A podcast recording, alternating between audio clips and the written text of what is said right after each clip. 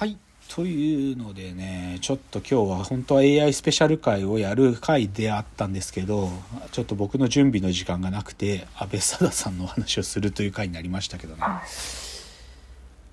どうですかね？なんかこの話今日僕慎重にやらなきゃと思いながらやりましたけどはい。なんつったらいいんかな？でもさ、今日はでもこれ時代がね、なんか昭和とかさ、平成の初期とかで、まだこう男の人がさ、なんかえばってる時代の話でもあるから、女性の孤独ってのがこう露見する事件という言い方だったけど、でも、だまあ、まだ残ってるけどさ、男性と女性の関係がこうフラットになってきたら、これ男の側でも起こる話かもと僕は思ってるっていうかな、うんうん、これからはなんかお言い方すごい変だけどお男安倍貞じゃないけど男性安倍貞みたいな人が出てくる社会になりつつあるのかもなとは思うよね。つまりは男性の側も孤独を抱えてなのでこの時の女性が感じてたよ種類の孤独ね。なんていうか、こう愛されない愛されない私みたいなさ満たされない私みたいなそういう孤独を抱えた男性は男性でも出てきうる時代になりつつあるかなとは思うんですけどねうん。でもなちょっと深谷さんにせ世代としては早かったかもですねあなんかおどうですか？なんかわ分かる部分あります？なんかあ。へえ。いやぶっちゃけ僕中学生の時八百屋七の話聞いた時は全く分かんなかったですよ。怖いと思ったとにかく。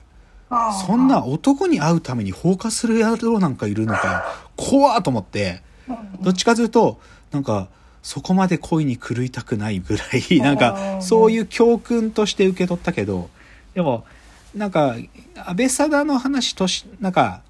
10代の子がさそれこそ安藤玉恵さんの一人芝居見に行った人のインタビューとか聞くとねはい。その若い子じゃなくてなんかこう多分2 3 0代の女性の最後インタビューがじそのドキュメンタリーとか出てくるけどは共感するんだよねなんかすごくなんか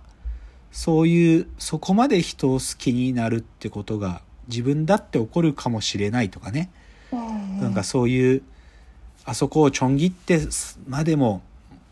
それを抱きしめていたいと思うっていうのが分からなくないっておっしゃる方が結構いるっていうのがドキュメンタリー見ててあってね。でも僕も今は分かります。なんかこの感じ。10代の頃八百屋を七怖えと思ってたやつが今は分かるっつうか。高校生の時に安倍貞の映画見た時は分からなかったなまだ。うん。怖えなと思ったただ単に怖えなと思って俺は切られたくないなとか なんかそういうばバカなことしか思えなかったけど今は分かりますねなんかね。どうです？なんか。ええ。あ、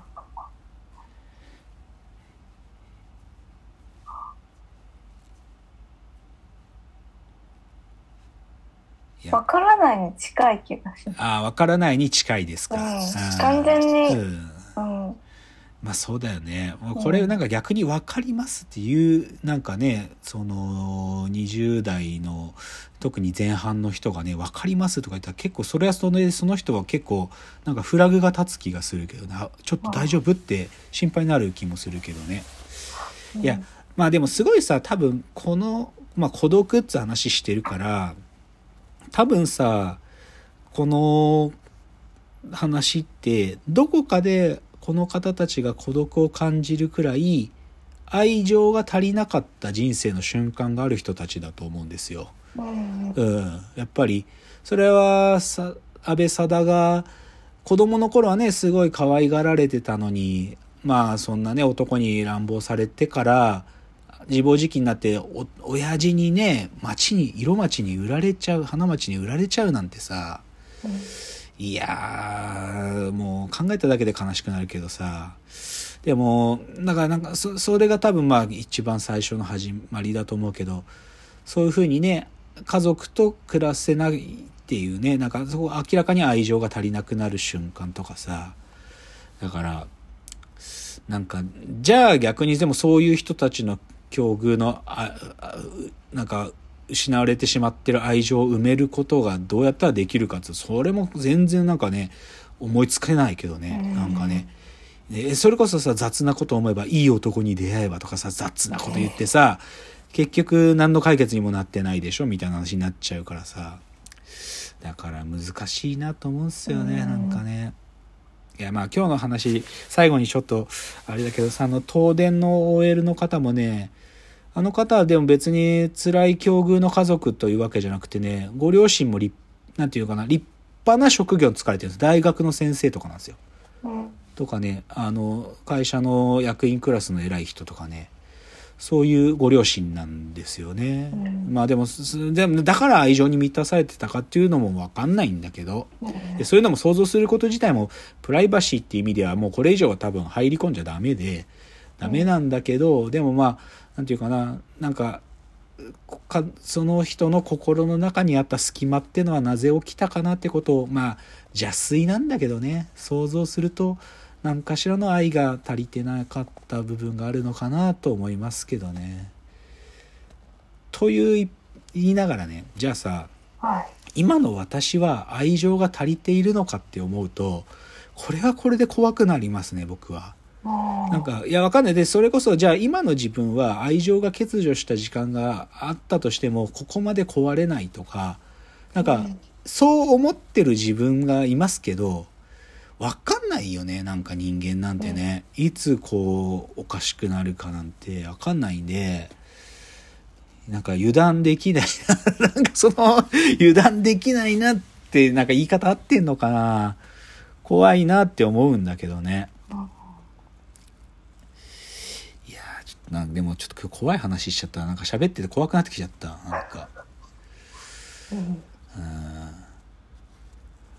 でもさ一つなんか僕はこのドキュメンタリーね「アナザーストーリーズ」見てスカッとしたのははい。その当時の女性たちがなんかスカッとしたっていうかよくぞやってくれたって安倍貞に思ってたってことを僕これで知ったのよ。うんなんかその旦那のチンコをきちょん切ってやりたいと思ってる女性がたくさんいてそれをやってくれた安倍貞にある意味共感したんだっていうところはなんかスカッとした。うん。なんか、まあ、全ての女性がね、旦那さんのおちんちん切り取っちゃったらさすがに問題なんだけど、でも、なんか、そういうふうに思ってる女性がたくさんいたっていうのは、なんか、逆に安心したね、なんか、うん。鬱屈されてる女性たちの心の中に、そういう気持ちがしっかりあってね、なんかそういう、うんなんかあまりにも抑圧されてた、そういうことすら思えないっつうかさ、うんけど、安倍貞やってくれてありがとうっつってさ、ありがとうってまで思ったか分かんないけど、でも裁判の時に安倍貞が刑務所行くっつったら、すすり泣いた女性たちは多分そういう気持ちを重ねた部分があったんでしょうね、きっとうね。んうん。しょうもないね、男ってね。本当終わってんだよね。なんかね、愛人、愛人として囲うから大丈夫だっつって何の救いにもなってねえんだよっつうね。なんかそういう話と思うんだけど。いやーちょっと変な話しちゃったかな。まあでも、ちょっとまた繰り返しますけど、今日本当は140回で、来週があの AI スペシャル回の予定だったんです。あ、今週がね、AI スペシャル回の予定だったんですけど、あの、ちょっと来週にあの延期で、あの、冒頭言った通り、えっ、と、読書論ですからね、読書。読書と、はいえっ、と、AI とかね、機械が情報を読み取る情報処理というものが本質的にどう違って、読書というのは、つまり AI に読書をさせるということはどういうことかということをちょっと今、あの考え、最近よく考えてるので、この話をしますので、ちょっと来週、あの AI スペシャル回になりますので、もうちょっと今日期待してくださってた方は来週までちょっとお楽しみにということで、じゃじゃあ今日この辺ですかね。はい。まあちょっと今日変なグロい話だって 変なというか ちょっとあのドロッとした話しちゃったんですけど、まあご感想などあったらフォームから送っていただけると嬉しいです。ではお別れのお時間やってまいりました。わーわー言っております。お時間です。さよなら